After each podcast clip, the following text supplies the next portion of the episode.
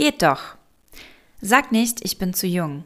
Geh, wohin ich dich sende und verkünde, was ich dir auftrage. Jeremia 1, Vers 7. Liebe Leser, unsere neue Ausgabe DMG informiert ist voll von Berichten junger Menschen, die für Jesus brennen und unserer Missionare, die Jugendliche auf dem Herzen haben. Beim Zusammenstellen so viel junger Texte wurde uns das förmliche Sie irgendwie fremd. Wir hoffen deshalb, dass Sie einverstanden sind und gehen ausnahmsweise für den Rest des Jugendhefts zum Du über. Hast du gewusst, dass du mit 15 Jahren in Ländern wie Benin schon zu den Oldies gehörst? Und 13 Jahre alt sind viele Roma, wenn sie heiraten. Verfolge einen Tag im Leben unseres Jahresteams. Lies von Hilflos-Experimenten, Espresso-Mission, kompetentem Auftreten bei absoluter Planlosigkeit und dem Hinfallen und Wiederaufstehen unserer Freiwilligen und Kurzzeitler. Wie können wir das große Wort der Berufung angehen? Was bedeutet Berufung für unsere Missionare weltweit? Und wie kann auch dein Beruf zur Berufung werden? Das und mehr erwartet dich beim Hören. Gott will dich senden. Lass dich ein auf seinen Weg mit deinem Leben. Deine Corinna. Yumiko, die Jugendmissionskonferenz. Ein Interview von Simon Georg, Leiter der DMG Öffentlichkeitsarbeit, mit Tobias Köhler von Coworkers in Stuttgart. Gelesen von Simon Georg und Heiko Erntwein. Tobias, schon seit über 40 Jahren organisiert ihr die Jugendmissionskonferenz in Stuttgart. Wie genau fing das an? Das war damals wirklich außergewöhnlich. Eine Missionskonferenz extra für Jugendliche. Organisiert hat sie Pfarrer Winrich Chefbuch. Die allererste Yumiko fand im Februar 1981 in der Stuttgarter Stadtmitte statt. Viele Jugendliche ließen sich vom Thema der Konferenz anziehen. Der ganzen Welt das ganze Evangelium. Hast du ein persönliches Highlight, seitdem du selbst mit dabei bist? Die vielen Menschen, die Begegnungen, die kreativen Stände der Missionserstellung begeistern mich. Außerdem bin ich immer wieder geprägt worden durch Bibelarbeiten und fand Antworten in Bezug auf meinen Glauben oder meine Berufung. Ein echtes Highlight war, als ich ein persönliches Gespräch mit dem Referenten Hans-Peter Reuer führen konnte. Es waren nur drei Minuten, irgendwo im Gewühle auf dem Flur, aber damals waren es wichtige Worte für mich. In der Messe Stuttgart laufen sonst ja ganz andere Ausstellungen. Ist euer Programm für die Messemitarbeiter komisch oder eine willkommene Abwechslung? Wir freuen uns sehr, dass wir eine super Beziehung zu den Mitarbeitern der Messe haben. Aus persönlichen Gesprächen weiß ich, dass auch für Sie dieser Tag ganz besonders ist. So viele junge Menschen, die einfach fröhlich zusammen sind. Wir bekommen regelmäßig als Feedback, dass die angenehme Atmosphäre an diesem Tag in der Messehalle einzigartig ist. Die Yumiko ist ja keine Partyveranstaltung und die Themen sind wirklich tiefgehend. Wie kommt es, dass jedes Jahr tausende junge Christen nach Stuttgart kommen? Das lässt mich auch regelmäßig staunen. Der Gründer der Yumiko sagt immer, Gottes Wort kommt nicht leer zurück. Das ist das Zentrale an der Yumiko, dass Gott durch sein Wort zu den Besuchern spricht. Und dann sind da natürlich die vielen Gleichgesinnten, die man an diesem Tag trifft und die Möglichkeit, sich bei über 130 Ausstellungen über Mission zu informieren. Warum sollten sich Jugendliche und Jugendgruppen den nächsten Yumiko-Termin unbedingt einplanen? Yumiko bedeutet starkes Programm, erstklassige Redner Gott und anderen begegnen, Eindrücke und Süßigkeiten einsammeln. Einfach mit dabei sein bei der größten Jugendmissionskonferenz im deutschsprachigen Raum. Alleine oder als Jugendgruppe kann man dort einen Hammertag erleben und vielleicht sogar seine Berufung finden. Wie vervollständigst du diesen Satz? Berufung ist. Punkt, Punkt, Punkt. Gottes wunderbarer Plan mit meinem Leben. Es gibt nichts Größeres. Vielen Dank. Das Team von Coworkers engagiert sich jedes Jahr in der Organisation der Konferenz. Vielen Dank für eure Investition und die Verbundenheit. Als DMG sind wir immer gerne am Start und freuen uns jedes Jahr auf die genialen Begegnungen am Infostand. Auf www.yumiko-stuttgart.de findest du Vorträge und Infos vom letzten Mal und alles über den nächsten Termin. Inzwischen sind übrigens auch in anderen Regionen Jugendmissionskonferenzen entstanden. Informier dich online, welche Events es in deiner Gegend gibt, zum Beispiel in Franken oder in Nordrhein-Westfalen. jumiko-frankenwald.de oder jumiko-lippe.de Was ist Gottes Plan für mein Leben? Diese Frage stellte ich mir 2020. Ich war mitten im Maschinenbaustudium, war Teil einer tollen Gemeinde und hatte viele Freundschaften. Dennoch ließ mich die Frage nicht los, wie und wo kann ich Gott am besten dienen? Drei Stichworte. Drei Stichworte waren es, die mich immer wieder beschäftigten. Single, Englisch und Fotografie. Ich empfand das Leben als Single immer als eine Zeit des Wartens, bis das Leben so richtig losgeht. Doch durch Gespräche mit Freunden und auch durch Bücher durfte ich lernen, dass mein Single-Dasein nicht nur schmerzhaft, weil oft einsam, sondern auch eine echte Chance ist. Wenig Verpflichtungen ermöglichen es mir, ein Risiko für Gott einzugehen. Englisch wurde vor vier Jahren auf einer Bibelschule in Australien zu meiner Herzenssprache. Ich kämpfe seither damit, Gott auf Deutsch anzubeten. Und so frage ich mich schon lange, ob Gott mich nicht im Ausland haben möchte. Und dann ist da noch die Fotografie. Ich hatte neben meinem Studium ein Kleingewerbe in der Foto- und Videografie aufgebaut und erlebe, wie Gott mir viel Erfahrung und Equipment schenkt. Ein Schritt ins Ungewisse. Mehr als Spaß suchte ich im Internet nach einem Job, der diese drei Stichworte vereint. Fotografie für Gott im Ausland. Ich fand einige Möglichkeiten, ließ das Ganze aber erstmal ruhen. Vier Monate später stolperte ich erneut über die Jobangebote und fing an, Bewerbungen zu schreiben. Ich hatte viele Zweifel und Fragen, aber je mehr ich mit Freunden und Organisationen sprach und darüber betete, desto mehr verblassten die Zweifel und desto klarer wurde der Weg. Geschichtenschreiber ich werde ab Juli 2022 vollzeitlich als Foto und Videograf für die Africa Inland Mission arbeiten, einem Partner der DMG. Wir reisen als Team zu Missionaren, um die Geschichte, die Gott in Afrika schreibt, mit den Mitteln unserer Zeit zu erzählen. So wollen wir Menschen in ihrem Glauben ermutigen, für Mission begeistern und das Evangelium teilen. Geschichten zu erzählen ist ein zutiefst biblisches Prinzip. Ohne Geschichtenschreiber hätten wir heute nicht die Briefe von Paulus an die verschiedenen Gemeinden oder die Evangelien. Der größte Geschichtenschreiber überhaupt aber ist Gott selbst. Seit jeher schreibt er an einer riesigen Geschichte, die unser Denken übersteigt. Und wir sind Teil davon. Ist das nicht verrückt? Wenn du Lust bekommen hast und dich mit mir auf die Reise durch Afrika machen möchtest, dann folge doch gerne meinem Blog auf dem ich kurze Videos, Texte und Bilder poste. Abonniere meinen Newsletter und folge mir auf Instagram. Benin, Claudius Stilz. Aquila, Priscilla, Apollos, Claudius. Januar 2022, Parakou, Benin, Westafrika. Sonntagnachmittag, 14.50 Uhr. Ich beeile mich, eine Trinkflasche, ein bisschen Geld und meine französisch-englische Bibel einzupacken und hoffe, bei meinem Weg aus unserer Wohnung und der Missionsstation schnell ein Semichan, ein Motorradtaxi zu finden und vielleicht nicht allzu spät bei unserer kleinen Weltblichkirche anzukommen. Um 15 Uhr fängt dort die Jeunesse, zu Deutsch Jugend, an. Auf meinem Weg zur Hauptstraße kommt mir ein Semichan-Fahrer entgegen. Nach einem Sava, Sava und einer kurzen Preisverhandlung bringt er mich zur Kirche im angrenzenden Stadtteil. Erleichtert, dass ich doch nicht allzu spät bin, komme ich an der Kirche an, finde allerdings keine Jugendlichen vor. Ich bezahle den Fahrer und schlendere zu einigen Frauen, die sich hinter der Kirche unter einem großen Baum zur wöchentlichen Frauengruppe der Gemeinde treffen. Schlussendlich stelle ich fest, ich hatte am Morgen nicht mitbekommen, dass sich heute nur ein Teil der Jugendgruppe zum Liederproben für eine Hochzeit trifft. So sitze ich nun also mit einigen Frauen zusammen und schlage meine Bibel auf. Apostelgeschichte 18. Später kommt noch ein junger Mann aus unserer Gemeinde und setzt sich zu uns. Ihm ist es, glaube ich, ein bisschen peinlich, dass ich auf die anderen warten musste. Aber es macht mir nichts aus. Ich frage ihn, ob er zusammen mit mir in der Bibel lesen will. Apostelgeschichte 18. Ohne wirkliche Französischkenntnisse bin ich hier nach Paraco gekommen. Aber einige Verse kann ich lesen. So schaffe ich meistens zwei bis drei Verse und lasse meine französischsprachigen Mitstreiter oder in diesem Fall Mitwartenden weiter und mir vorlesen. So auch an diesem Nachmittag. Schließlich kommen wir zu den Versen 24 bis 28. Inzwischen war ein Jude mit Namen Apollos aus dem ägyptischen Alexandrien in Ephesus aufgetaucht. Ein äußerst redegewandter Mann, der sich gut in der Schrift auskannte. Er war im christlichen Glauben unterwiesen worden und erzählte den Menschen mit großer Begeisterung von Jesus. Allerdings kannte er nur die Taufe des Johannes.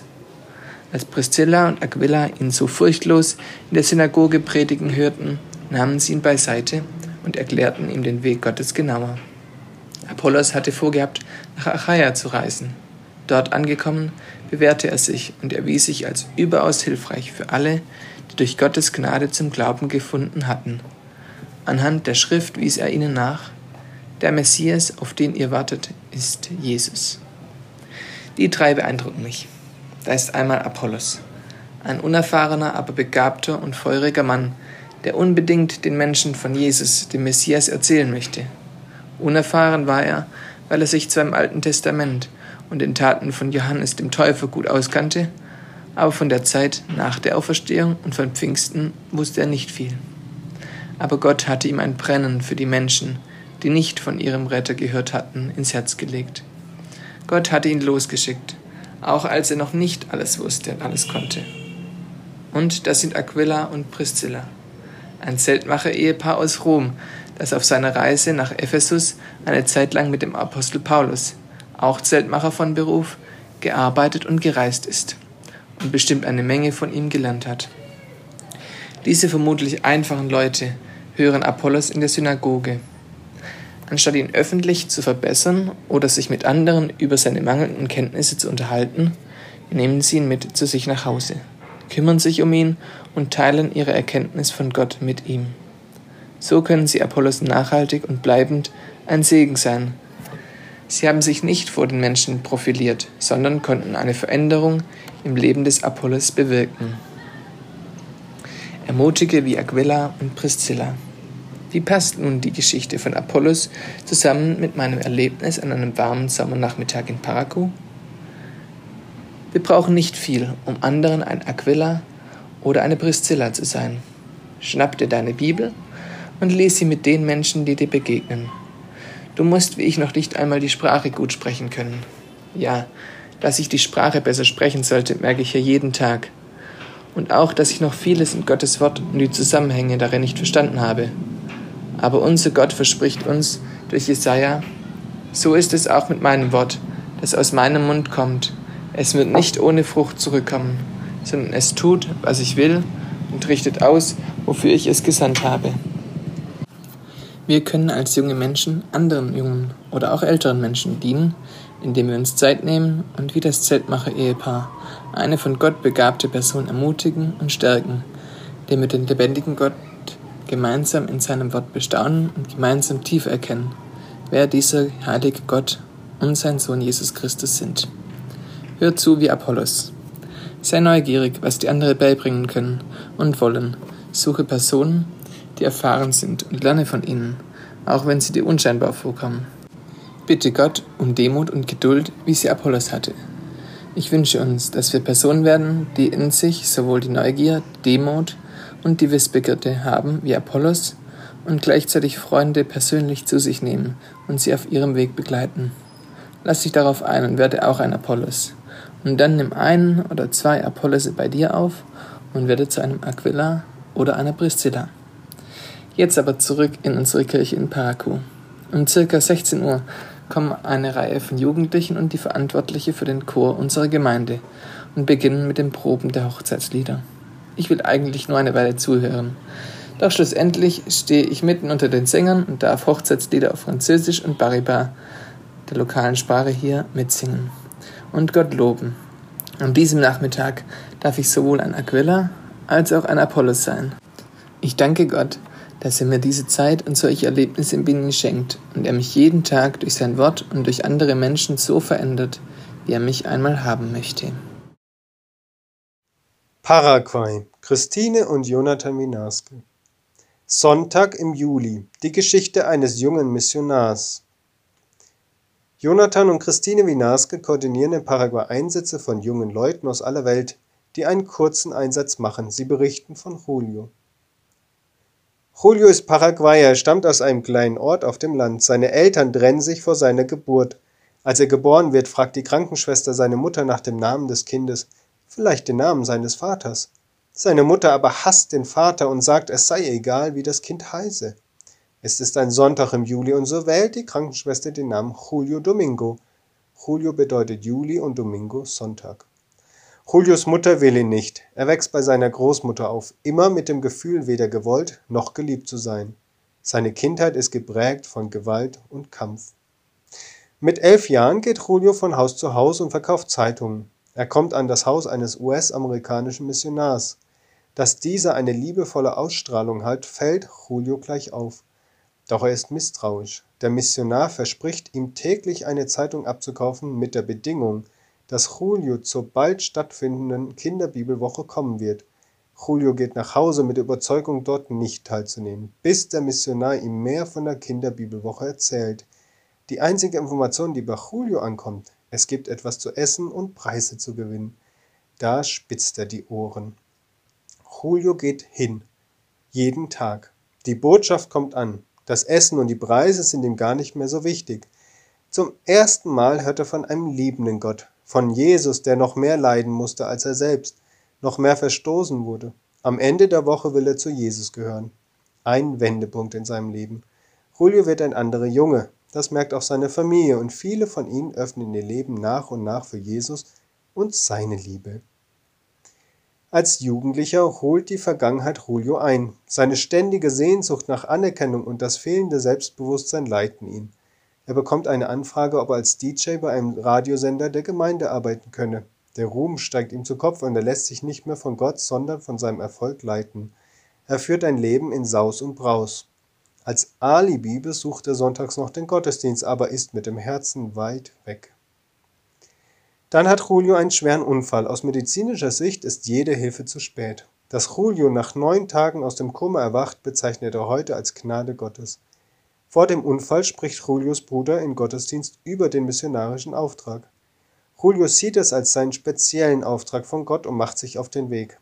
Er macht eine Ausbildung als Krankenhelfer, besucht eine Missionsschule in Texas und startet mit Sim Paraguay einen kurzen Einsatz für zwei Jahre in seinem Land Paraguay in einem kleinen Ort auf dem Land. Hier leitet er momentan Kurse über Mission, kümmert sich um Kranke, arbeitet mit Jugendlichen und gibt Gottes Liebe weiter, wo er kann. Bete mit uns für Julio und seinen Dienst. Stell dir vor, du brauchst ständig jemanden in deinem Leben, der dir hilft, im Alltag zurechtzukommen. Du kannst dich nicht verständigen und deine Bedürfnisse ausdrücken. Die meisten Menschen verstehen dich nicht und bemühen sich auch gar nicht, es zu tun. Und auch du kannst nicht verstehen, was andere von dir wollen. Du lebst in Abhängigkeit eines anderen. Du brauchst oft jemanden, der für dich spricht und dir hilft, andere zu verstehen.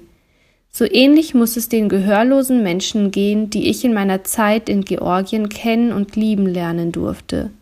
Neben Englisch-Nachhilfe, Kinderstunde und verschiedenen Aufgaben durfte ich gemeinsam mit Rebecca die Arbeit unter den gehörlosen Menschen in Maniuli, Georgien, besuchen. Während dieser Treffen tranken wir Tee, aßen viel zu süßen Kuchen und versuchten die Gebärdensprache zu lernen. Wir spielten Spiele, bei denen wir die Zeichen für Gemüse und Obst lernten und hatten schöne Gemeinschaft. Nach einiger Zeit konnten wir eine Unterhaltung beginnen, allerdings verstanden wir oft die Antworten nicht. Gemeinschaft mit ihnen zu haben, etwas aus ihrem Leben zu erfahren und die Freude in ihren Gesichtern zu sehen, wenn wir kamen, war wunderschön. Ich selbst spreche und verstehe die Lautsprache und fühle mich generell selten im Alltag abhängig von jemand anderem. Das Gefühl, abhängig zu sein, hat einen negativen Beigeschmack.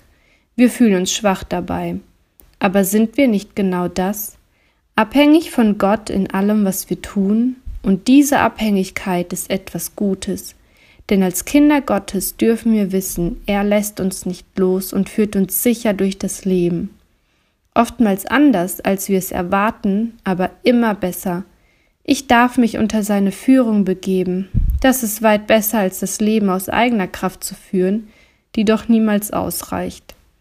Ich bin dankbar für die Erinnerung an diese Wahrheit, die mir durch diese Menschen in Georgien immer wieder bewusst wurde. Georgien Rebecca Koch, gelesen von Nicole Knorr. Weggefährten. Zwei Dinge, die ich liebe: früh aufstehen und beten. Ja, wirklich. Das mit dem Beten traf sich für mein Auslandsjahr ganz gut. Nachdem ich drei Monate allein bei meiner Gastfamilie gewohnt hatte, kam im Dezember noch Ella mit dazu.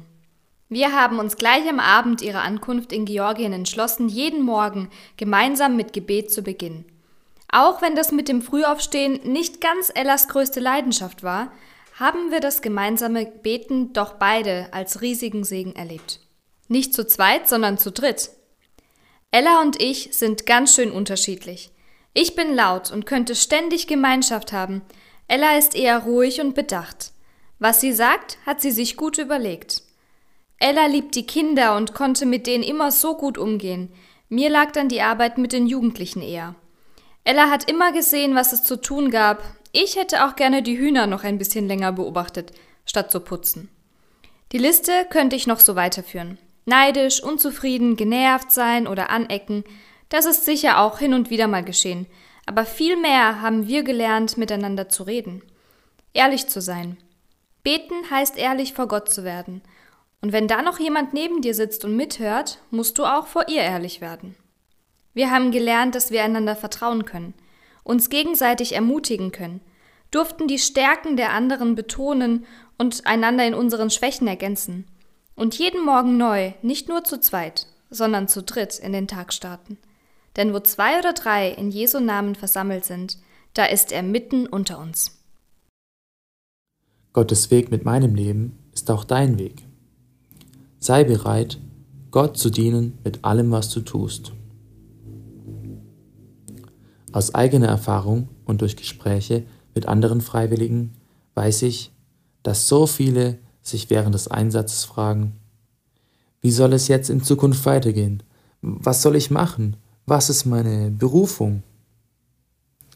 Manche haben keine Ideen und andere viel zu viele und schnell kommt Stress auf. Werde ich das Richtige wählen? Oh Gott, sag mir doch bitte ganz klar, was du willst.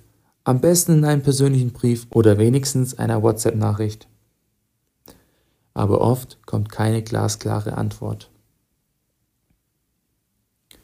Mit der Zeit wurde mir immer klarer, dass es da aber eine große Berufung gibt, die immer für mich wie auch für dich gilt. Erstens, ein Kind Gottes zu sein. Habe diese persönliche Beziehung zu Gott und halte dich nah bei ihm. Zweitens, der Missionsbefehl, der für mich nicht bedeutet, zwingend als Missionar zum Beispiel in Ecuador zu arbeiten, sondern schlicht und einfach vom Evangelium zu erzählen, da wo du gerade bist. So ist mein Weg auch dein Weg. Klar, es gibt natürlich auch eine spezielle Berufung, ganz persönlich für dich, wo du eine Schlüsselperson sein wirst. Aber die wird uns Gott auf unserem Lebensweg schon zeigen und er wird Türen öffnen, sodass wir einfach entspannt sein dürfen, was das sein wird. Gott kann jeden Job benutzen und es braucht Christen in allen Bereichen. Do it!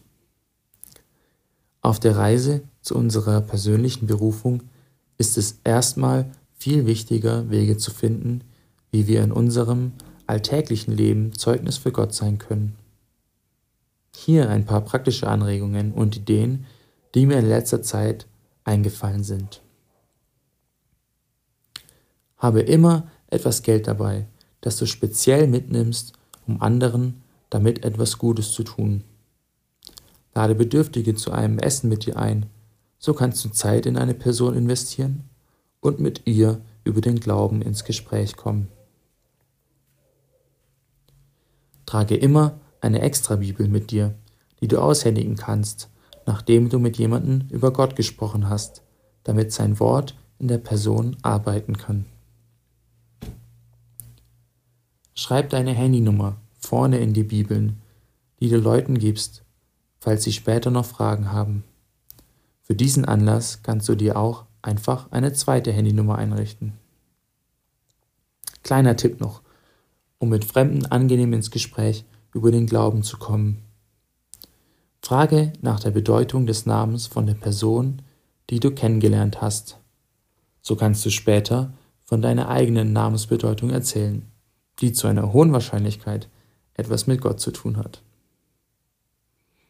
Also entscheide dich für einen Job, für eine Weggabelung, aber sei bereit, Gott zu dienen mit allem, was du tust. Gottes Weg mit meinem Leben hat gerade erst begonnen, ist jetzt aber schon gewonnen. In schweren Zeiten verweilen, bin sicher, Gott wird mich wieder heilen. Die Eltern geschieden vor 18 Jahren. Vieles so lange nicht erfahren. Aber eins umso mehr. Gott ist mein Vater, er liebt mich sehr. Christlich aufgewachsen, was ein Privileg. Manchmal aber wenig Feuer, so normal dieser schmale Weg. Mit 19 die Taufe, will nicht vergessen das erfrischende Gefühl. Jetzt in Ecuador lernen und helfen, ohne Winter nicht zu kühl. Gesegnet durch geniale Personen, die in meinem Herzen wohnen. Eine Beziehung gehabt, mit viel Schmerz beendet. Gott, der trotzdem Dinge zum Guten wendet. Die Bibel eins der größten Geschenke, gibt Antworten zu dem, was ich so denke. In die Zukunft kann ich leider nicht sehen. Mach mir keine Sorgen, Gott wird vor mir gehen. Auf ihn will ich bauen, er bleibt bestehen. Wahrscheinlich Lehramt studieren, mal sehen. Danke Gott, du hast mich geschaffen. Als Arounder mit guten Ideen und manchmal so verrückt wie die Affen. Israel von Amalie, Dorothee, Lilly und Hannah. Gelesen von Corinna Schmid. Auch wenn's anders läuft. Manchmal arbeitet Gott offensichtlich und führt uns in eine bestimmte Richtung. So ging es mir und meinen drei Mitbewerberinnen beim Bewerbungsprozess für den Einsatz in Israel. Gott hat jede von uns auf unterschiedliche, aber eindeutige Art und Weise dorthin geleitet. Auf dem Super Vorbereitungsseminar haben wir uns kennengelernt und waren voller Motivation und Freude, in unseren Einsatz in Israel zu starten.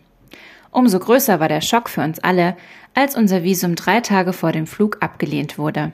Wir waren uns so sicher, dass Gott uns in Israel haben will und konnten das daher nicht verstehen. Gott hat dann eine Tür nach Schwerin geöffnet, wo wir unsere Wartezeit sinnvoll verbringen konnten. Wir sind im Vertrauen auf Gott mit dem Zug nach Schwerin gefahren, ohne genau zu wissen, was uns erwartet. Dort durften wir die Arbeit des Patchwork Centers kennenlernen, ein Gemeindegründungsprojekt im sozialen Brennpunkt. Das Besondere war, dass wir genau zum richtigen Zeitpunkt dort ankamen. Der Leiter des Patchwork Centers hat uns als Gebetserhörung bezeichnet. Das Patchwork Center hat zu dem Zeitpunkt dringend neue Praktikanten gebraucht, sonst hätten sie die Jugendarbeit aufgeben müssen. Und auch wir können nun sagen, dass die Zeit in Schwerin wirklich ein Segen für uns war. Es ist einfach wundervoll mitzuerleben, wie Gott wirkt und wir ein Teil davon sind. So kommen Menschen zum Beispiel durch das Ableisten von Sozialstunden ins Patchwork Center.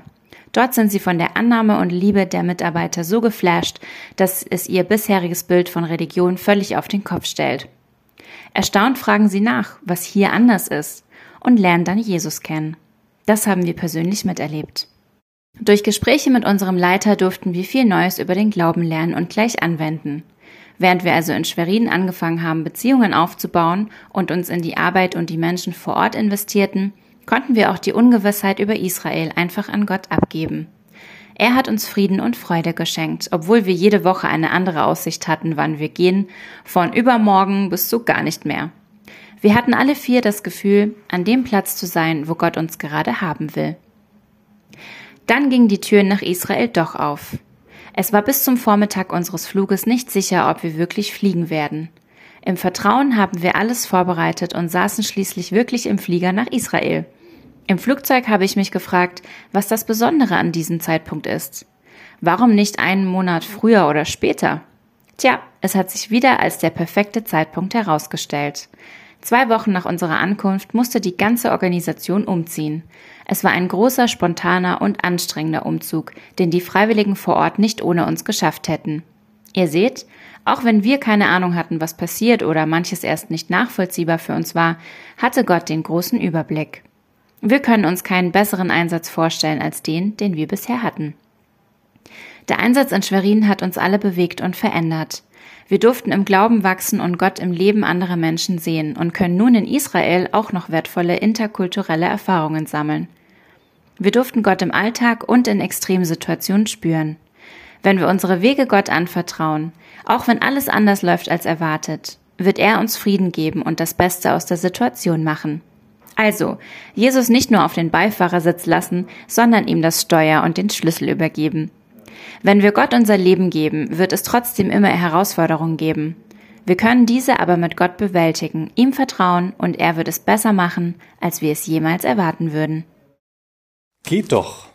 Gottes Weg mit meinem Leben. Bibelarbeit von Fabian Brücher, früher Jugendpastor in Deutschland, jetzt Missionar in Thailand und Simon Georg, Mitarbeiter im DMG Heimatzentrum. Lass dich ein auf eine echte Bibelarbeit, gerne auch zusammen mit deiner Jugendgruppe.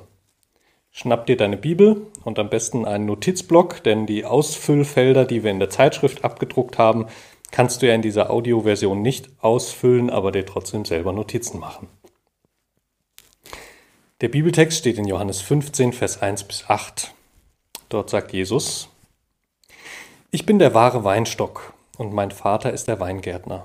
Er schneidet jede Rebe ab, die keine Frucht bringt, und beschneidet auch die Reben, die bereits Früchte tragen, damit sie noch mehr Frucht bringen.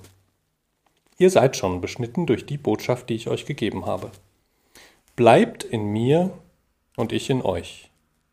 Denn eine Rebe kann keine Frucht tragen, wenn sie vom Weinstock abgetrennt wird, und auch ihr könnt nicht, wenn ihr von mir getrennt seid, Frucht hervorbringen. Ich bin der Weinstock, ihr seid die Reben. Wer in mir bleibt und ich in ihm, wird viel Frucht bringen, denn getrennt von mir könnt ihr nichts tun. Wer nicht in mir bleibt, wird fortgeworfen wie eine nutzlose Rebe und verdorrt. Solche Reben werden auf einen Haufen geworfen und verbrannt. Doch wenn ihr in mir bleibt und meine Worte in euch bleiben, könnt ihr bitten, um was ihr wollt, und es wird euch gewährt werden.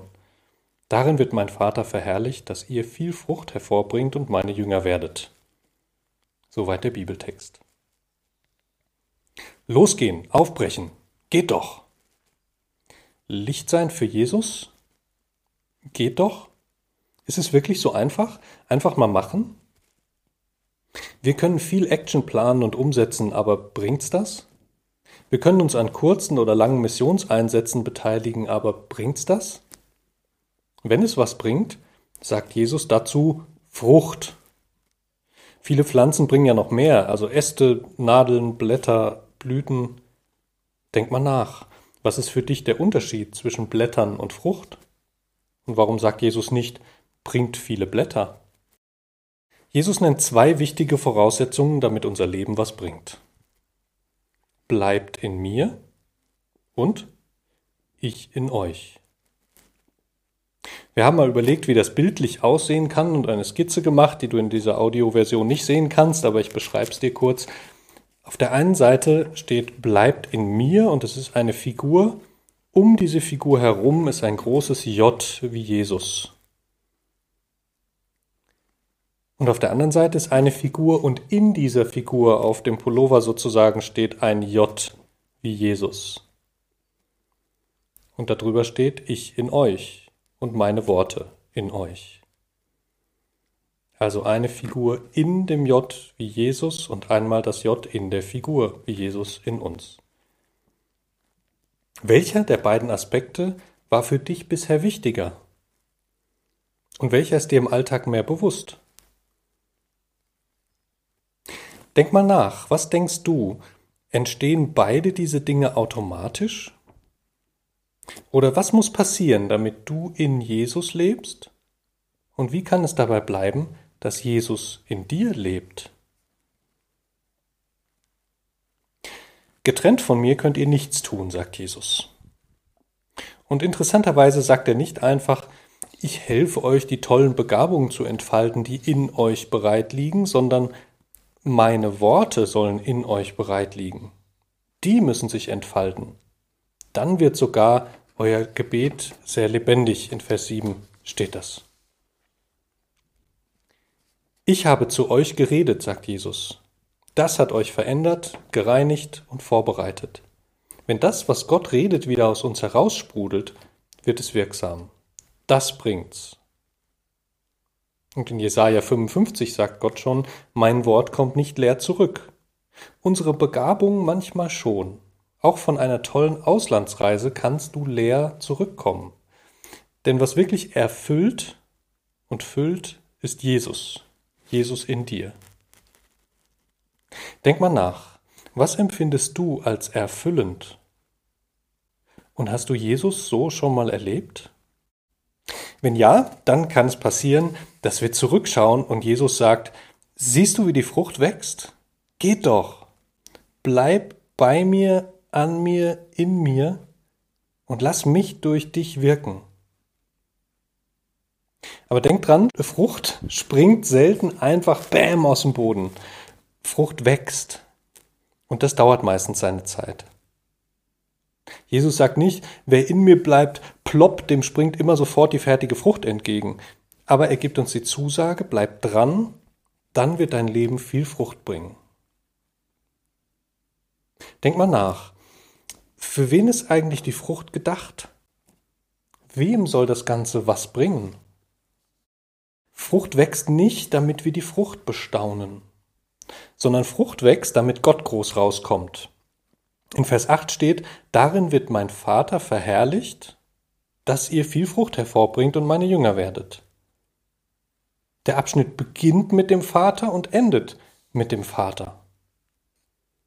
Frucht und auch dein Einsatz, dein Aufbruch, deine Mission ist immer zuerst dafür da, damit Gott Ehre bekommt. Wenn Menschen weltweit Jesus kennenlernen, bekommt Gott die Ehre. Und das ist das Ziel, warum wir dieses Geht doch auch als Ermutigung raushauen. Geht doch in euer Umfeld, geht doch zu euren Freunden und Nachbarn, geht doch in andere Kulturen, geht doch, macht einfach den nächsten Step. Geht dahin, wo Gott euch ruft. Und hingehen bedeutet, dass wir als Gesandte unterwegs sind in Jesus sind wir ja, dann sind wir auch auserwählt, mit ihm in seinem Dienst unterwegs zu sein. Er will uns gebrauchen. Jesus ist dabei. Nun ist es dran, mit ihm einen Schritt zu wagen. Lies mal Kolosser 4, Vers 1 bis 3. Da bittet Paulus, dass Gott ihm offene Türen gibt, damit er in seinem Alltag ein Segen sein kann. Denk mal nach. Was könnte dein nächster Schritt sein und für welche offene Tür betest du? Stell dir vor, du in Jesus. Immer safe, immer gut aufgehoben. Und stell dir vor, du gehst dann. Dann ist Jesus dabei. Dann umgibt er dich. Dann trägt er dich überall. Und jetzt stell dir vor, Jesus in dir. Er ist lebendig, er ist wirksam und er redet. Und stell dir vor, Du gehst dann, dann trägst du ihn bei dir, in dir. Dann strahlt er aus dir heraus, und dann sind seine Worte die Power in dir. Stell dir also vor, was in dem Text steht und was Jesus sagt, bleibt in mir und ich in euch. Was das für Auswirkungen haben kann. Und mehr will Jesus gar nicht. Geht doch. Wie Gott mich trägt von Finn Dietz im kurzen Auslandseinsatz in Thailand. Ich kann nicht immer die Fragen warum und wieso beantworten, aber ich weiß, dass Gott gut ist und mich durch schwierige Zeiten hindurchträgt. Bisher war Gottes Plan für mich immer glasklar. Zuerst Abi fertig schreiben, dann mich ein Jahr für Gott im Ausland einsetzen, Ausbildung und dann in die Mission.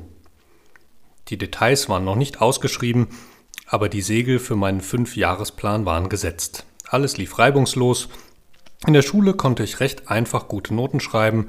Dann hatte ich nach dem Abi sogar eine Zusicherung für eine Ausbildungsstelle für meine Zeit nach Thailand. Auch die Ausreise nach Thailand klappte ohne Probleme. Die ersten dreieinhalb Monate verliefen wie im Traum. Ich wusste, hier bin ich richtig. Doch dann wurde ich zeitgleich mit einigen anderen Freiwilligen krank. Ich konnte mich auf einmal nicht mehr konzentrieren und hatte, wenn ich aufstand, sehr starke Kopfschmerzen. Während die anderen sich schnell wieder erholten, war für mich keine Besserung in Sicht. Die ersten zwei Wochen nahm ich es noch auf die leichte Schulter. Gott will bestimmt nur, dass ich mich etwas ausruhe. Und so kamen Weihnachten und Silvester und gingen auch wieder. So langsam wurden zwei ganz gemeine Fragen immer lauter und lauter in meinem Kopf. Warum und wieso? Die Ärzte waren auch ratlos, verschrieben mir ein paar Schmerzmittel und baten mich in ein paar Tagen wiederzukommen. Nach sechs Wochen hatten die Ärzte endlich eine Idee, was mit mir los sein könnte, und so durfte ich nach zwei weiteren schmerzhaften Wochen und drei Eingriffen wieder nach Hause zu den anderen Freiwilligen. Inzwischen musste ich leider zurück nach Deutschland geflogen werden. Trotz der miserablen Lage, in der ich mich schon lange befinde, machte sich in den letzten Monaten ein Gefühl der Geborgenheit und ein Friede, wie ich ihn nur sehr schwer beschreiben kann, immer mehr breit. Die Ärzte konnten nicht herausfinden, woher die Kopfschmerzen kommen und gehen davon aus, dass ich mir im Dezember eine Infektion eingefangen habe, die dann vermutlich eine Kreislaufschwäche mit starken Kopfschmerzen ausgelöst hat und dann chronisch wurde. Mein Ziel ist jetzt, möglichst schnell wieder fit und die chronischen Schmerzen loszuwerden. Tatsächlich zeigen sich auch schon erste Erfolge. Ich kann inzwischen zwei bis drei Stunden aufbleiben.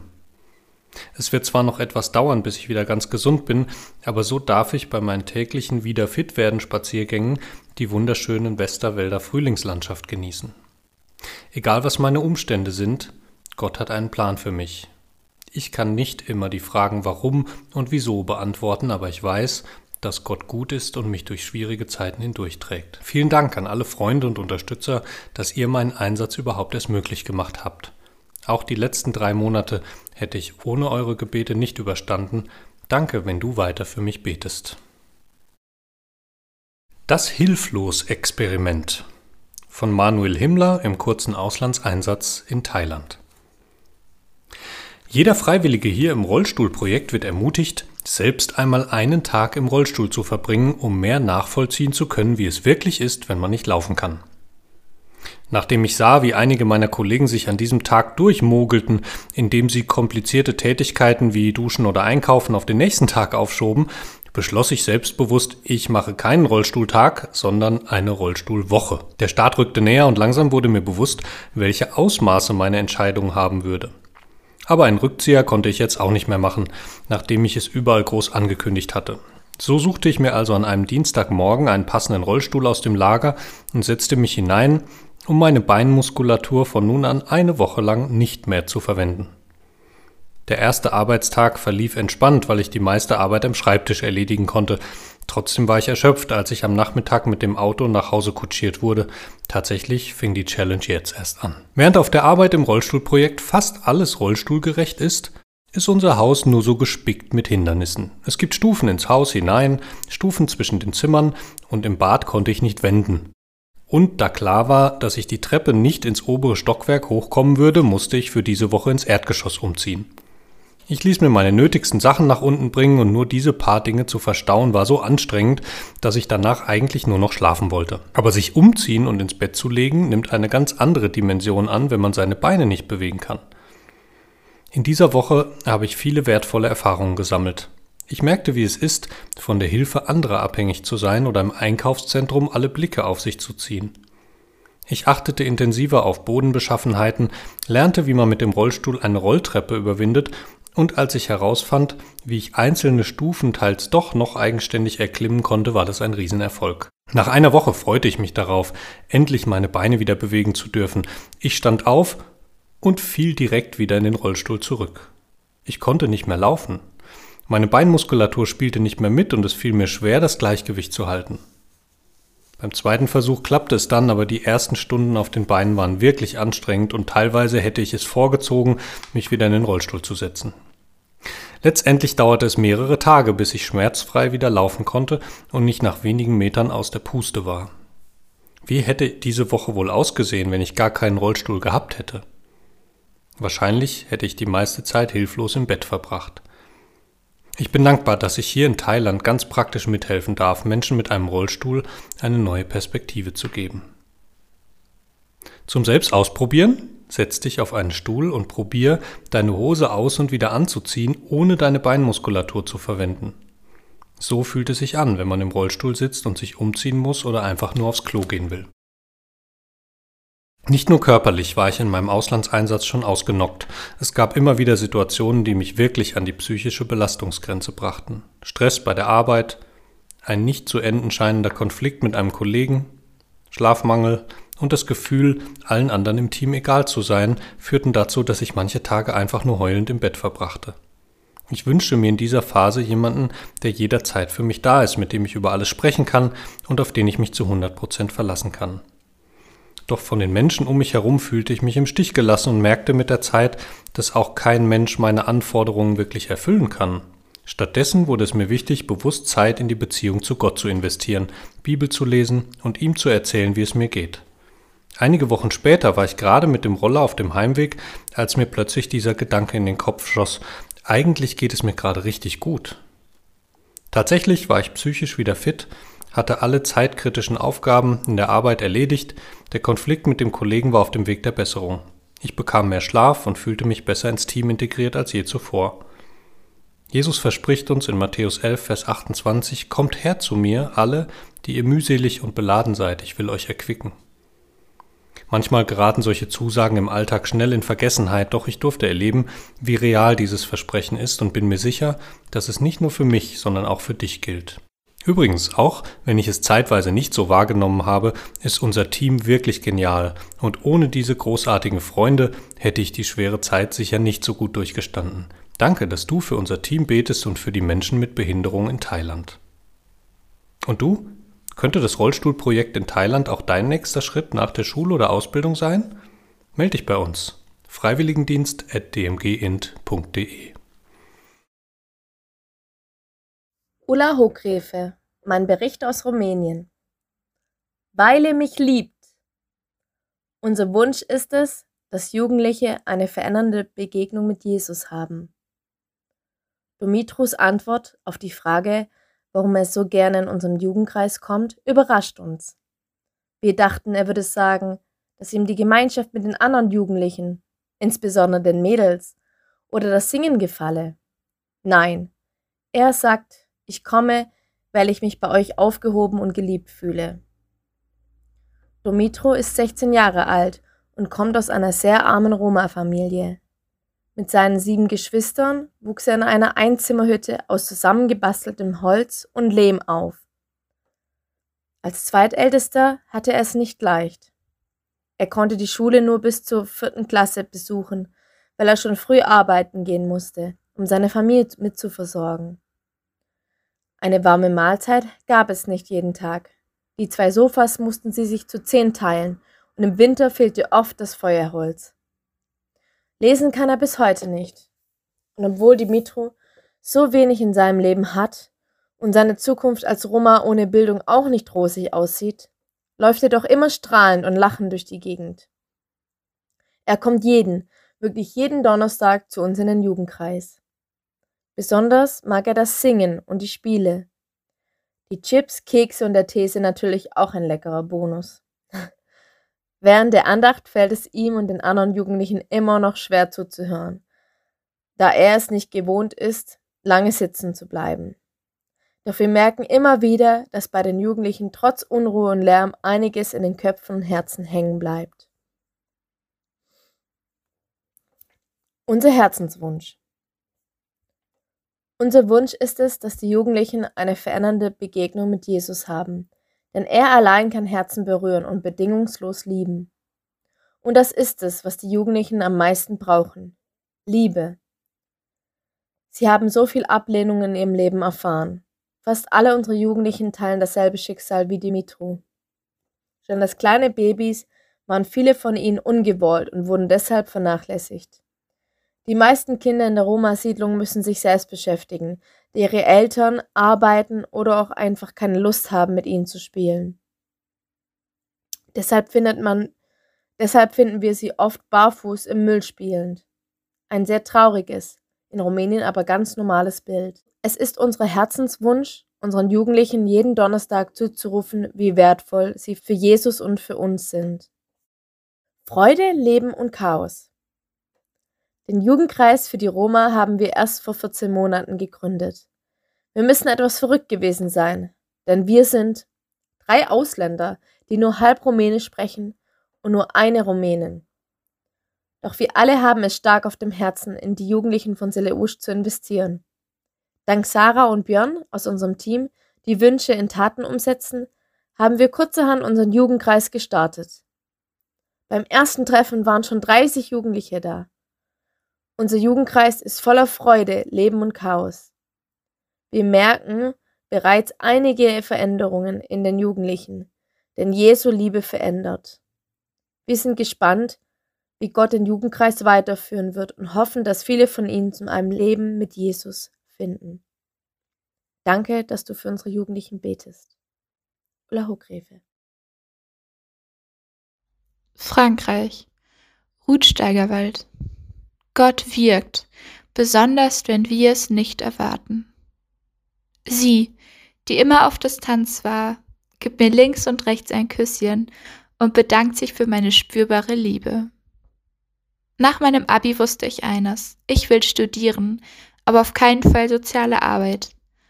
Und dann war ich mit der DMG für zehn Monate in Nordfrankreich. Und rate mal, wo Gott mich danach hingeführt hat. Natürlich. Ich studiere jetzt soziale Arbeit und Gemeindepädagogik. Warum?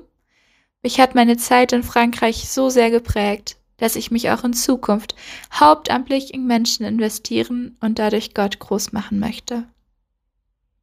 Tisch Nummer 35. Pünktlich wie immer kommt sie zur Tür herein und schlendert in gemütlichem Schritt und einem Bonjour auf den Lippen zu ihrem Standardplatz. Tisch Nummer 35. Auf dem hellen Holzstuhl direkt neben dem kleinen Fenster zu unserer Kaffeeküche. Auf dem Weg nimmt sie die heutige Ausgabe der Lokalzeitung mit, während ich dabei bin, ihre wie immer Bestellung aufzunehmen. Ein Espresso ohne Zucker mit der kleinen dunklen Lindschokolade. Am liebsten mag sie die selbstgerösteten Kaffeebohnen aus Lateinamerika. Besonders Kolumbien hat es ihr angetan. Lächelnd stelle ich ihr den frisch duftenden Espresso neben ihre Zeitung, in der sie vertieft blättert. Später wird sie aufstehen, bei mir bezahlen, genau 20 Cent als Trinkgeld in unsere Blechbüchse werfen und in den Nieselregen nach draußen verschwinden. Fast jeden Tag kommt diese Besucherin in unser kleines Café in Nordfrankreich. Und wie für so viele andere dürfen wir im Café ein zweites Wohnzimmer für sie sein, Witze mit ihr machen oder ein Gespräch über das Nieselwetter anfangen. Aus einem anfänglichen Lächeln entsteht dabei ganz langsam eine Beziehung. Gott wirkt, besonders dann, wenn wir es nicht erwarten. Der hundertste Espresso. Ich bete viel während meines freiwilligen Dienstes in Nordfrankreich für diese ältere, treue Stammkundin, dass wir doch mal ins Gespräch kommen könnten. Aber sie scheint immer distanziert und abweisend in ihre Zeitungslektüre vertieft. Dann, nach hunderten Espressos, kommt sie an meinem letzten Tag im Café mit Tränen in den Augen zu mir. Sie, die immer auf Distanz war, gibt mir links und rechts ein Küsschen und bedankt sich für meine spürbare Liebe und mein ermutigendes Strahlen, das sie in den letzten Monaten auf den Tag erhellt hat. Ja, manchmal muss es nicht ein total tiefes Gespräch sein, manchmal reicht auch ein Espresso mit einem liebevollen Lächeln, um etwas im Leben von Menschen zu verändern und Gottes Liebe ganz praktisch zu verschenken. Frankreich Emily Bornhold das beste Abenteuer. Mit Gott an meiner Seite durch das Leben zu gehen, ist das beste Abenteuer, das es gibt. Warum bist du hier?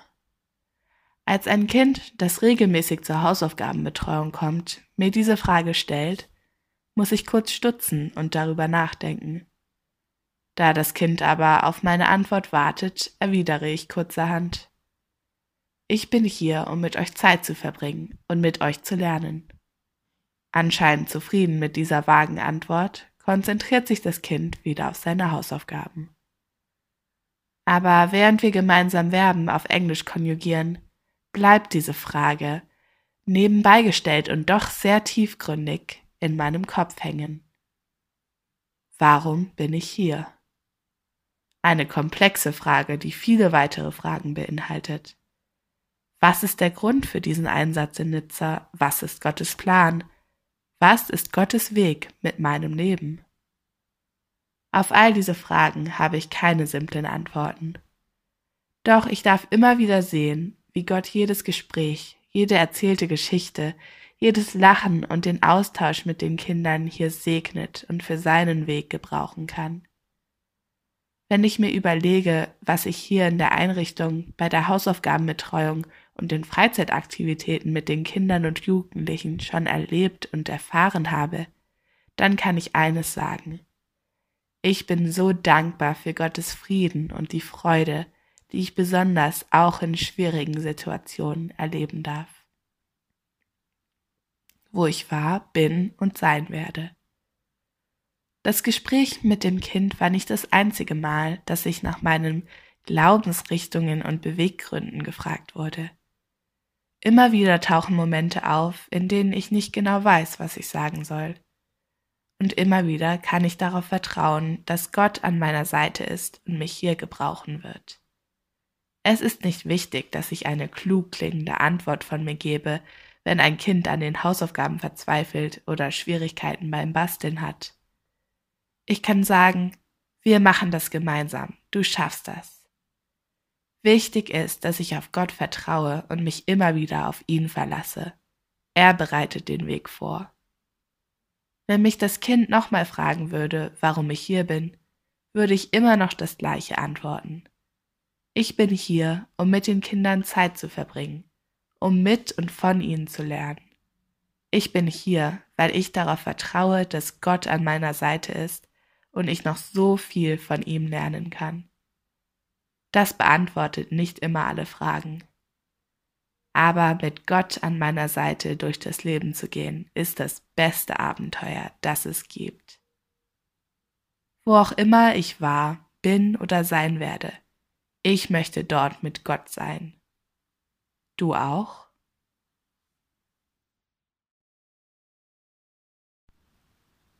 Frankreich Emily Bornhold Gottes Weg, Gottes Wege Gottes Weg. Ein Weg? Was ist denn schon ein Weg und was ist der beste Plan? Gibt es den einen Weg, den Weg, wo wir uns nie verfahren? Oder hat Gott vielleicht so viel mehr vor als nur das? Hab ich vielleicht schon so viel verpasst? Ich will mein Leben erleben und das nicht nur hindurchgehetzt. Ich will es leben, sofort und perfekt und jetzt. Aber was ist denn schon ein perfektes Leben und was ist es nicht? Wie weiß ich, wo lang ich gehen muss? Wo ist das Licht? Ich will den einen Plan haben und erleben und kennen. Aber was ist denn schon ein Plan und was bringt es, dem immer hinterher zu rennen? Gibt es die eine Bahn, die eine Route und den einen perfekten Plan? Oder hat Gott vielleicht anderes geplant und für uns etwas ganz Neues, eine neue Bahn? Gottes Weg oder Gottes Wege? Vielleicht hat Gott viel mehr vor, als wir uns jemals erhoffen könnten, als wir uns jemals erträumen könnten. Ich erhoffe mir ein schönes Leben, ein tolles Leben, ein gutes Leben. Aber Gott will mir ein erfülltes Leben, ein Leben voller Freude, ein Leben voller Liebe geben. Er will mir viel mehr geben. Er will mit mir so viel erleben. Er will mir ein erfülltes Leben schenken, ein Leben voller Abenteuer, ein Abenteuerleben, geborgen unter seinem Segen. 2.47 Uhr das Handy klingelt und Jörg geht verschlafen ans Telefon. Eine automatisch generierte Stimme meldet sich mit Heizungsstörung Halle und er trottert noch halb im Traum durch die Kälte zum Heizraum. 23.50 Uhr. Karina sitzt mittlerweile alleine im Wohnzimmer, der Rest des Teams schläft bereits. Nachdem sie ihr Versbild fertiggestaltet hat, huscht sie leise in ihr Zimmer und legt sich ebenfalls schlafen. Danke Gott für diesen Tag. DMG-Jahresteam Buchenauer Hof. 13.02 Uhr. Hektisch begibt sich die Hälfte des Jahresteams in die Spülküche. Nur Ruth und Hannah aus der Küche atmen auf. Sie dürfen jetzt auch endlich Pause machen. Nach einem Morgen voller Salatputzen und Schnitzelpanieren genießen sie fröhlich plaudernd ihr Mittagessen. 21.07 Uhr. Im Wohnzimmer herrscht Ruhe. Annalena betet nach einem erfüllten Abend für den Missionar. Auch einige aus dem Team beten und der Teamabend findet ein besinnliches Ende. 12.25 Uhr. Pünktlich fünf Minuten vor der Mittagspause klingelt Samuels Uhr. Noch an einer Festplatte schraubend lächelt er, denn er weiß, dass heute Schnitzel auf dem Speiseplan steht. 8.59 Uhr. Hanna wird unruhig. Die Gebetszeit der Andacht geht länger als geplant und im Speisesaal wartet der Rest der Hauswirtschaft auf die morgendliche Besprechung. 7.21 Uhr. Caro schlurft in die WG-Küche. Wie immer ist sie die Erste beim Frühstück, richtet sich in aller Ruhe ihr Müsli, bis gegen 7.32 Uhr die nächsten Mitbewohner nach und nach eintrudeln. 15.15 Uhr. Julian hat gerade seine 300. Toilette geputzt und grinst in der Vermutung, dass er damit Karos Highscore geknackt hat. Währenddessen wischt Caro den Speisesaal siegessicher, da Julian nichts von der Toilettenrunde am nächsten Vormittag weiß. 16.41 Uhr.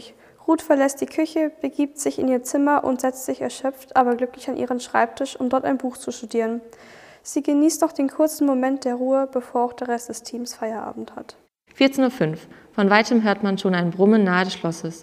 Samuel sägt Baumstämme mit der Motorsäge auf Scheidlänge, während Lea die bereits geschnittenen Stücke mit dem Spalter zerkleinert. 22.53 Uhr. Nach und nach verabschiedet sich der Großteil des Teams ins Bett. Einige sitzen noch gemütlich im Wohnzimmer und reden über den Tag. Mariam und Jörg stehen in der Küche und richten das Frühstück für den nächsten Morgen, während Samu Haferflocken isst, weil man das so macht um 11 Uhr abends. 10.14 Uhr. Ben wartet seit 30 Minuten mit Kaffee in der Hand vor dem Filmstudio auf die Kollegen aus der Öffentlichkeitsarbeit. So langsam wird er nervös. Das Video muss bis zum Abend fertig geschnitten sein. Nach zehn weiteren Minuten wird der Dreh auf den Nachmittag verschoben. Und die Kollegen aus der Öffentlichkeitsarbeit melden sich für ein Seminar zum Uhrenlesen an. Anmerkung aus der Redaktion. 18.03 Uhr. Lea sitzt in der WG-Küche und kocht sich eine Nudelsuppe. Nach und nach werden immer mehr aus dem Team von dem Geruch zu ihr angelockt und setzen sich an den Esstisch. Die Suppe wird geschwisterlich geteilt. 18.36 Uhr. Teamleiterin Annalena sitzt alleine mit einem Missionar im Wohnzimmer. Das Team hat sich mal wieder zum Teamamt verspätet. Julian und Marian bereiten hektisch ein paar Snacks vor, während Ben noch im Forsthaus das berüchtigte Video schneidet. Dann können wir doch gar nicht anders, als ihnen von dem Gott zu erzählen, der jedes ihrer Haare kennt. Smartphone, Instagram, TikTok, Sushi und Bowls. Das sind Schlagwörter der ersten Generation, die im 21. Jahrhundert aufwächst. Ihre Welt wird ganz anders sein als die, in der ich, Rebecca, aufgewachsen bin. Die Generation Alpha lernt scrollen, bevor sie überhaupt sprechen kann. Sie wächst mit Technik auf, die auf sie zugeschnitten ist. Ich dagegen bin mit Gummistiefeln, Hütten bauen und dem Spiel mit Barbies aufgewachsen. Das erste Handy hat mein Mann zum 30. Geburtstag bekommen. Stell dir das mal vor. Da treffen doch Welten aufeinander, die nichts miteinander zu tun haben. Aber können wir einfach wegschauen oder mit dem Kopf schütteln, weil wir diese Generation, die ihr Leben online lebt, eh nicht verstehen? Jesus ist immer auf die Menschen zugegangen, durch alle Altersgruppen hinweg. Laut einer Analyse des Bundesinstituts für Bevölkerungsforschung ist seit der Corona-Pandemie die Zahl der 16- bis 19-Jährigen mit depressiven Symptomen um fast 500.000 gestiegen. Und wenn ich in anderen Studien lese, dass eins von acht Kindern unter Angstzuständen leidet, muss ich da nicht alles in mir regen, um dieser Generation von dem einen zu erzählen, der nie Angst macht oder droht, sondern immer einlädt, zu ihm zu kommen, damit wir Frieden, Hoffnung und echtes Leben finden? Generation Alpha diese Alpha Kids und auch schon die Vorgängergeneration Z sind immer vernetzt. Ihr Leben ist eben online. Alles wird veröffentlicht, am besten in Kurzvideos oder man teilt sich über Fotos auf Instagram mit. Aber hat Jesus nicht auch in an die Leute angepassten Gleichnissen wichtige Prinzipien erklärt? Also auch wenn ich keinen YouTube-Kanal habe oder eine Influencerin bin, ich kann ja, ich muss diese Generation erreichen. Mit der Wahrheit, der besten Nachricht der Welt. Denn es ist auch eine Generation, in der die Identitätsfrage nicht so einfach zu klären ist. Flexibilität ist das New Normal. Man kann nahtlos zwischen Stilen, Interessen und sozialen Portalen wechseln und so flüchtige Verbindungen mit unterschiedlichen sozialen und kulturellen Gruppen eingehen. Und wenn man genug hat, geht man einfach offline. Aber wie erreichen wir diese Generation? Muss ich nun selbst auf TikTok rumtanzen? Das überlasse ich lieber anderen. Aber ich habe die beste Verbindung, die es gibt. Eine Direktverbindung zum Schöpfer, dieser und aller anderen Generationen. Und wenn gerade die Alpha-Generation nicht mehr weiß, ob es gut ist, Junge oder Mädchen zu sein, oder es ganz normal findet, in einer Fake-Welt voller Schönheitsfilter zu leben, dann können wir doch gar nicht anders, als ihnen von dem Gott zu erzählen, der jedes ihrer Haare kennt, niemals lügen kann und über sie sagt, du bist wunderbar gemacht. Influencer für Jesus. Die Liebe, die Jesus zu mir hat, drängt mich zu dieser so genial kreativen, aber auch oft überladenen Generation eine Verbindung aufzubauen. Nur gibt es ein Problem. Wir selbst haben keine Kinder. Wie in aller Welt würden 14-Jährige überhaupt nur abwägen, Zeit mit mir zu verbringen. Aber wo ich keine Lösung sehe, fangen die Möglichkeiten Gottes erst an. Er hat mir Freundinnen ins Leben gebracht, die jugendliche Töchter haben. Irgendwann fragte ich einfach meine Freundin, ob sie einverstanden wären, wenn ich ihre Töchter mal zu einem Mädelsnachmittag bei mir einlade. Ich sagte auch gleich, dass ich ihnen von Jesus erzählen wollte. Sie waren einverstanden und so entwarf ich eine Einladung und nannte das Treffen Girls Only. Für 16 Uhr hatte ich sie eingeladen, um 16.30 Uhr saß ich immer noch mit einer Tochter aus der Gemeinde alleine hier. Würden sie wirklich kommen? Dann klingelte es endlich. Die Waffeln waren inzwischen kalt geworden, mein Blutdruck gestiegen, aber die Freude überwog alles. Girls Only. Der Herr schenkte einen so schönen Nachmittag, dass die Mädels selbst sagten, sie würden auf jeden Fall wiederkommen. Und so war Girls Only geboren. Einmal im Monat kamen die Mädels zu mir nach Hause. Wir aßen zuerst zusammen einen Snack, dann kam der geistliche Teil und danach gab es immer noch eine Do-it-yourself-Einheit. Etwas, was sie mit nach Hause nehmen konnten. Nach dem zweiten Treffen brachten zwei noch ihre Cousine mit und so ist es geblieben. Seit zwei Jahren darf ich diese fünf Mädels mit Gottes Wort vernetzen und ihnen von dem erzählen, der sie ohne Likes und Follower einfach liebt. In Italien waren wir Anfang 2020 für über sieben Wochen unter strengstem Lockdown. Doch auch hier tat der Herr Wunder. Über sechs Wochen hatten wir Girls Only über Video. Es ist sogar ein kleines Andachtsheftchen entstanden. Inzwischen haben wir wieder einmal im Monat unser Treffen bei uns zu Hause. Und obwohl sie mittlerweile alle auf weiterführende Schulen gekommen sind, kommen sie immer noch gerne. Was sie bis jetzt mitgenommen haben, ich weiß es nicht. Das muss ich dem Herrn überlassen. Er hat in ihre Herzen gesprochen und ich bete und vertraue, dass eines Tages vielleicht bei einer dieser wertvollen Mädels die Saat aufgeht, die ich in sie legen durfte. Ich bete, dass wir Liebe und Verständnis bekommen für diese Generation, die oft versucht, durch Selfies, Stories und Follower ihre Bestätigung zu finden.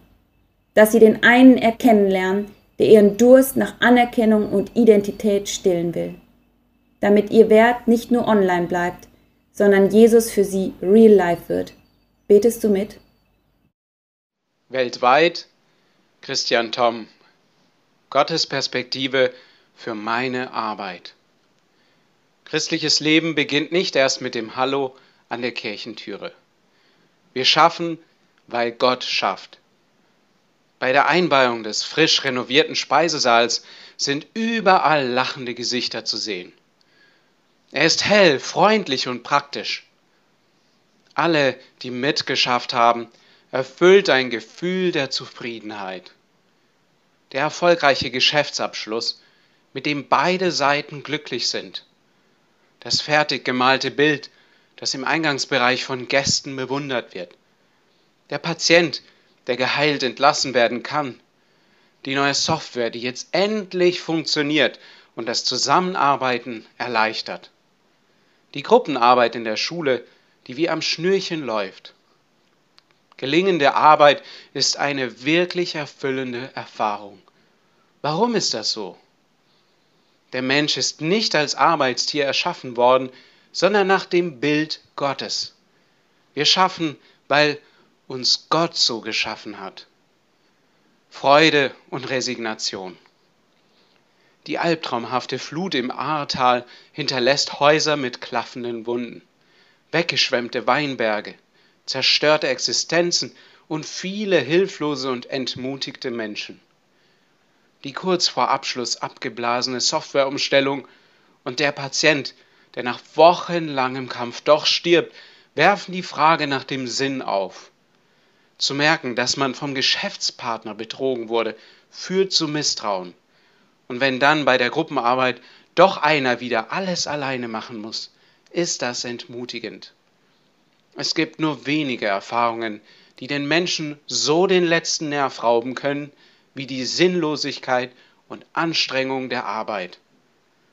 Unsere Arbeit kann uns richtig Freude bereiten, aber uns auch resignieren lassen.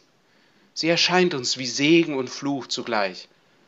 Dass wir oft schuften müssen wie die Pferde, hat was damit zu tun, dass der Mensch selber zum Schuft wurde und die ganze Welt ins Unheil mitriss. Die Hoffnung auf einen neuen Garten Eden und die vollkommene Stadt beginnt im Hier und Jetzt. Der neue Himmel und die neue Erde sind Gottes Werk, aber sie werfen ihre Schatten voraus, indem die Erlösung des Menschen sich auch in der Arbeitswelt auswirkt.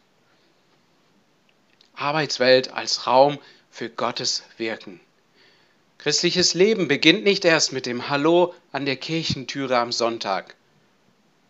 Nicht nur die Anbetungszeit im Gottesdienst ist ein Vorgeschmack auf das, was kommt.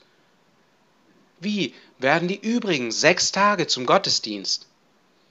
Wie wird auch unsere Arbeitswelt ein Raum, in dem Gottes Wille und sein Wirken durch seine Kinder sichtbar werden? Einen gesunden Weg zu finden, den Sinn und Wert des Alltags als Teil von Gottes Mission zu interpretieren, ist eine der wichtigsten Aufgaben für Gemeinden heute. Weltweit. Egal, ob du gerade erst mit der Schule fertig bist, noch in der Ausbildung oder schon lange im Berufsleben. Welchen praktischen nächsten Schritt könntest du in diesem Bereich wagen? Wie wird dein zukünftiger Beruf, dein Alltag zur Berufung? Seminar. Beruf als Berufung. Gottes Perspektive für meine Arbeit. Wie sieht Gottes Vorstellung von erfüllender und erfolgreicher Arbeit aus? Wie können wir unser Potenzial optimal nutzen, um Gott und anderen zu dienen?